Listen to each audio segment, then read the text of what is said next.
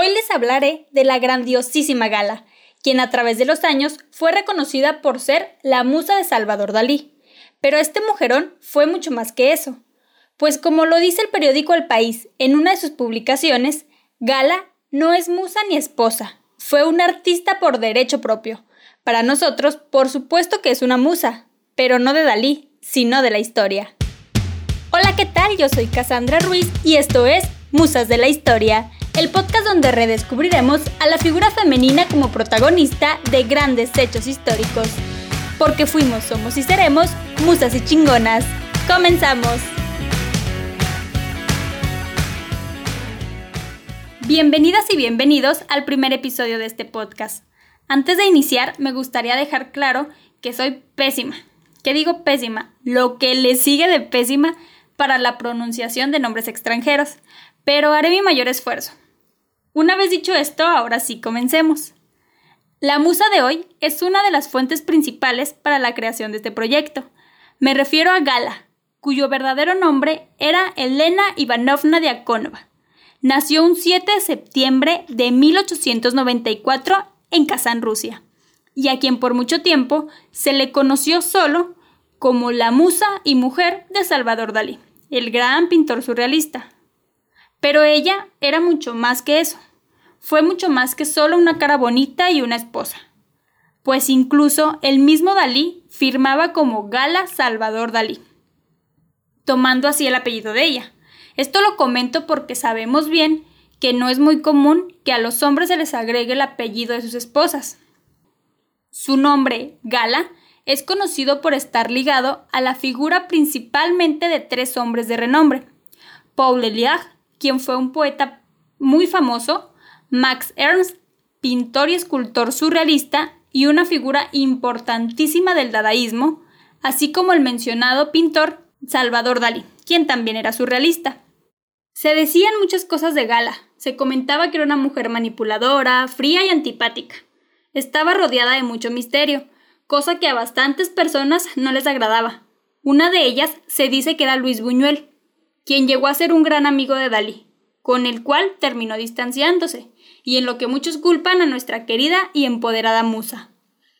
Se dice que Gala era como una mujer performance, pues siempre estaba haciendo diferentes galas en una misma, e incluso ella se llega a expresar como una figura femenina difícil de encajar con otras mujeres.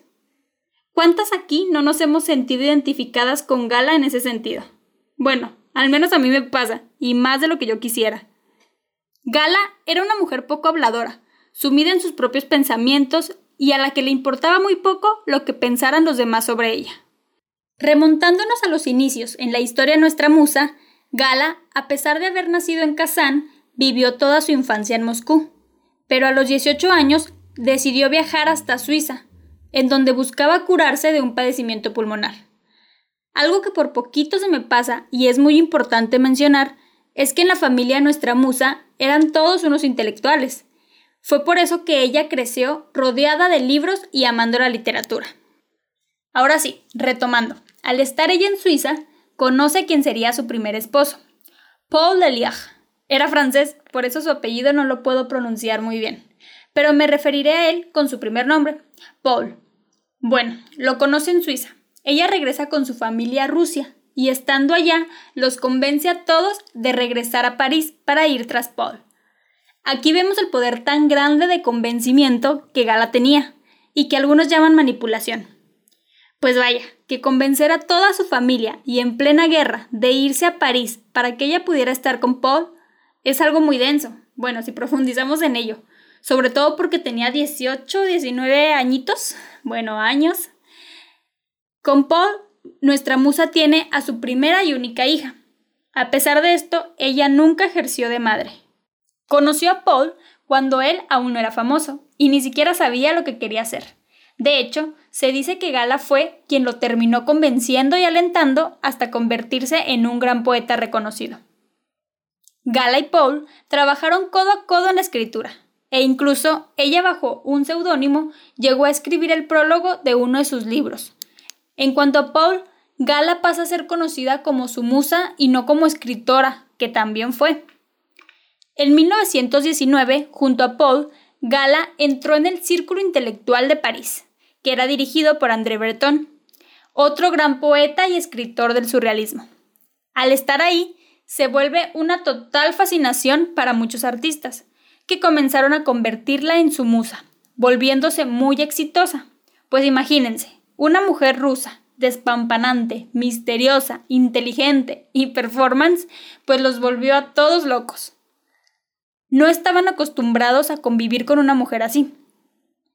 Es ahí también cuando conoce a Max Ernst, quien la pinta en numerosos retratos y con quien mantiene una relación entre 1922 y 1924.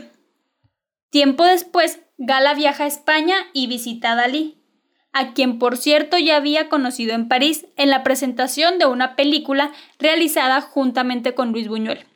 Pero a partir de esa visita las cosas comienzan a cambiar, pues ella decide dejar toda su vida en París, dejar a Paul y el círculo intelectuales, mismo que le había dado tanto éxito, y todo para estar junto a Salvador Dalí, quien en ese momento aún era una persona desconocida para muchos, pues digamos que la fama y los logros aún no le llegaban. Esta mujer sí quedaba todo por amor, ¿no creen?